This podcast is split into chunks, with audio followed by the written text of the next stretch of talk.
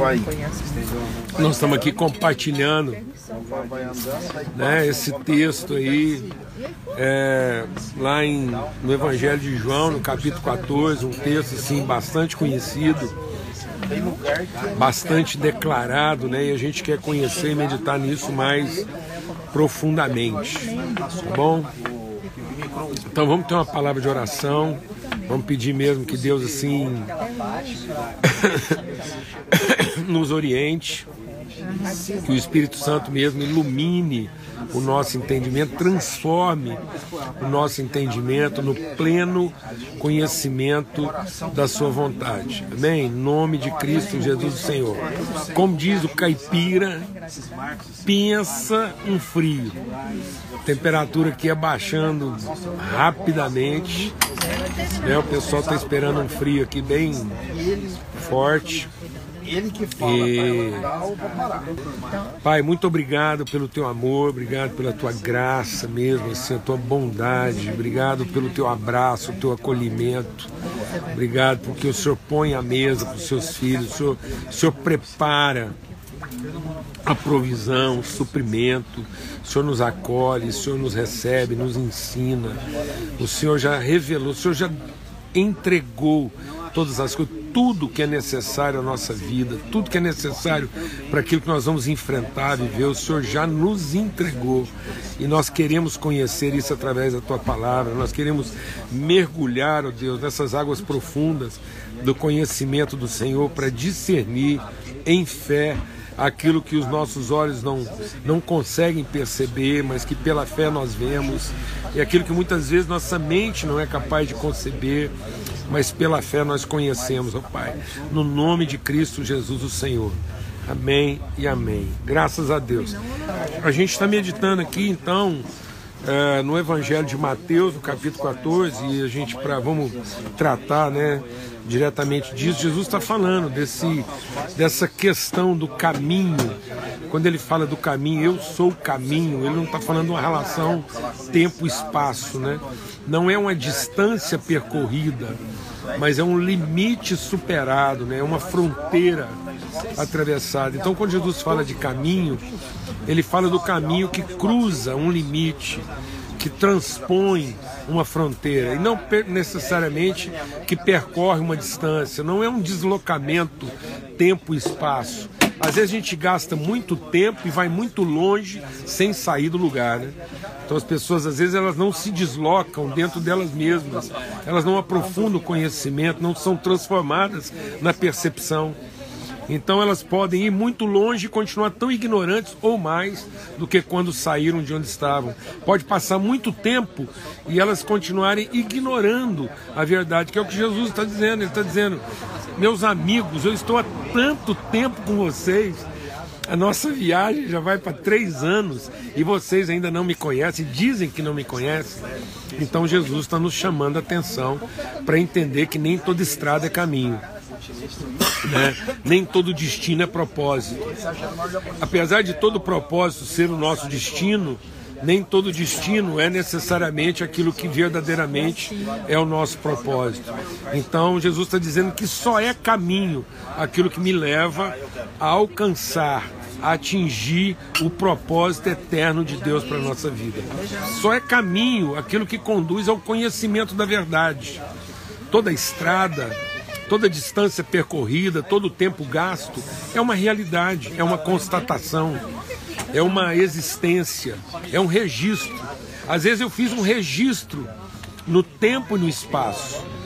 Aquilo é uma realidade. Se alguém perguntar, foi mentira? Não foi mentira porque é uma realidade. Está registrado. Muitas vezes eu trago, eu trago a quilometragem registrada no odômetro da minha vida.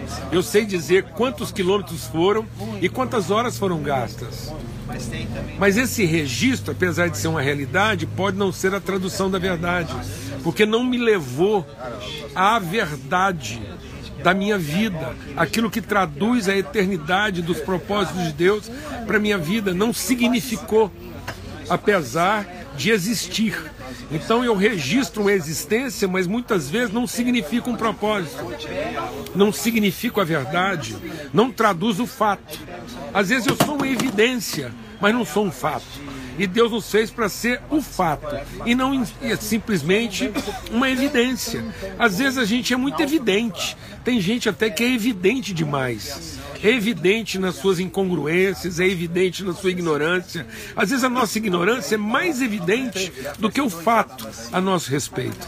E Deus quer que você seja o fato. O fato que revela, o fato que inspira, o fato que move, o fato que transforma, o fato que encoraja, o fato que estimula, o fato que não se perde, que não se corrompe.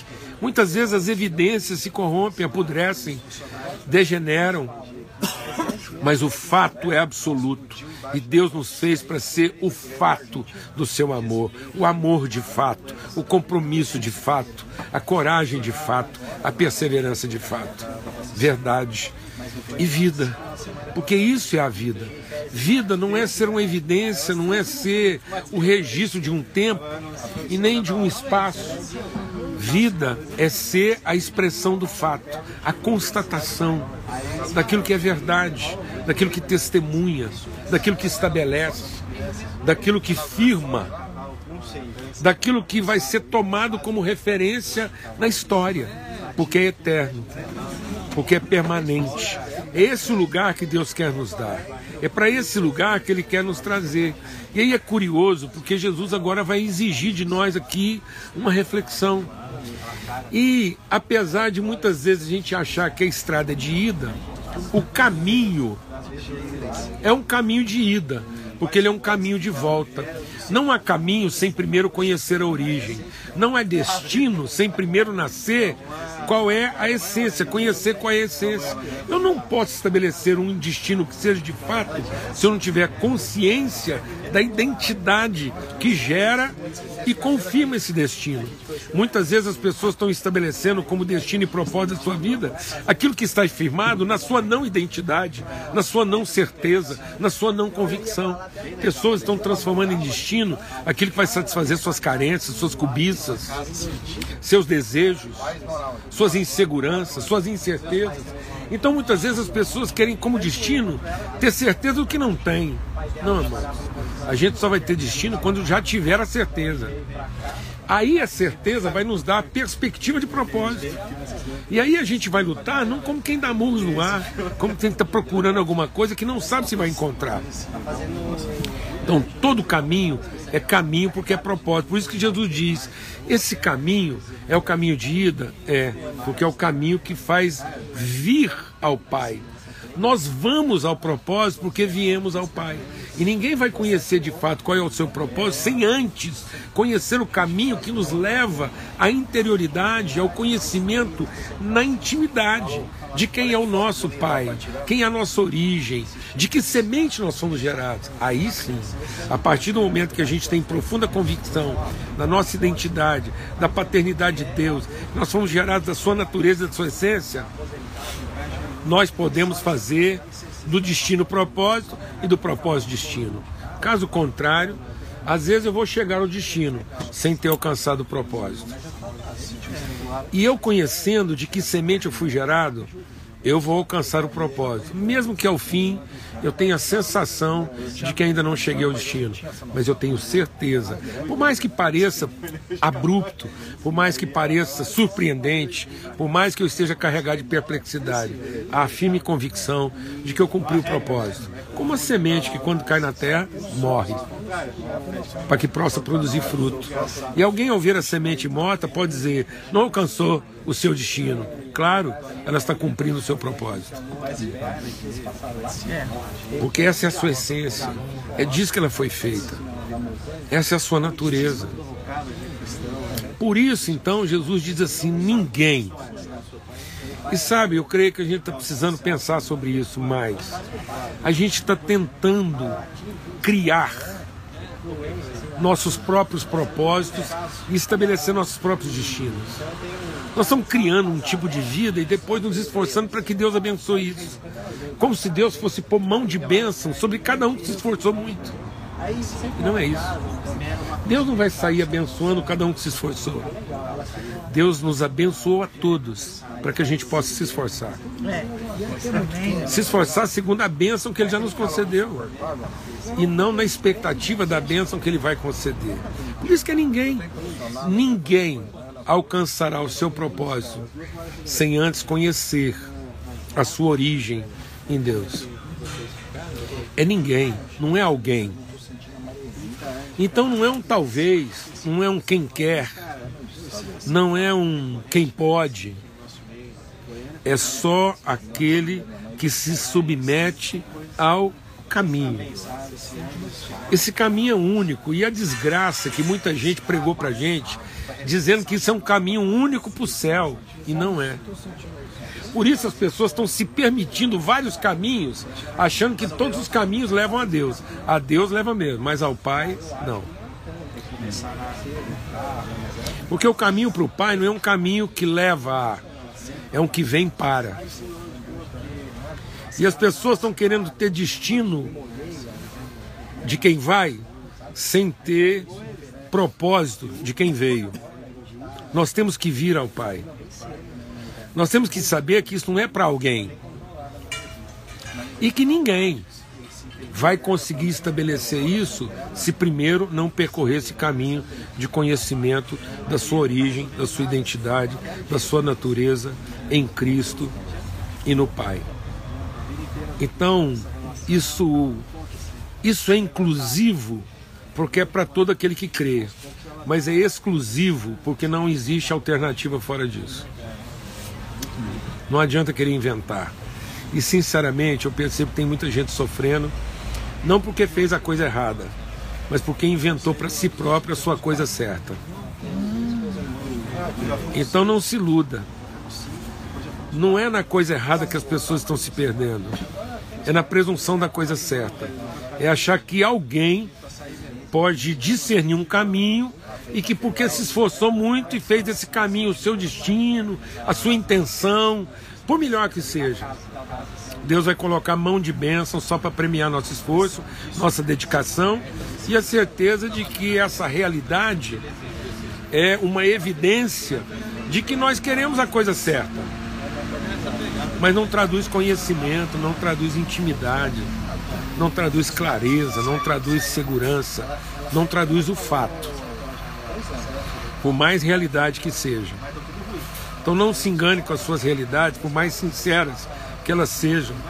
Não perca tempo nos seus caminhos. É até interessante isso, porque o Salmo 1 fala: Bem-aventurado é o homem que não se detém no caminho do iníquo, não se assenta na roda é, do, dos, dos é, não, não, não se detém no caminho dos pecadores e não se assenta na roda dos escarnecedores. Então ele fala do iníquo, fala dos pecadores e fala dos escarnecedores. São realidades, são evidências. Tem gente que é evidentemente iníquo. É uma constatação, é uma realidade. Você não pode negar. Ele está ali. Ele percorre um caminho, uma estrada o que é a estrada da iniquidade? É a presunção de achar que do meu jeito vai dar certo. Esse é o iníquo, é o presunçoso. E quem é o pecador? É aquele que não tem compromisso com mais ninguém e que todo compromisso dele é consigo mesmo a partir do momento que ele gerou isso na sua iniquidade. A iniquidade gera um pecador. E esse pecador produz um escarnecedor. Porque ele simplesmente quer se divertir, curtir sua própria realidade e despreza aquilo que é o favor e o bem de todos.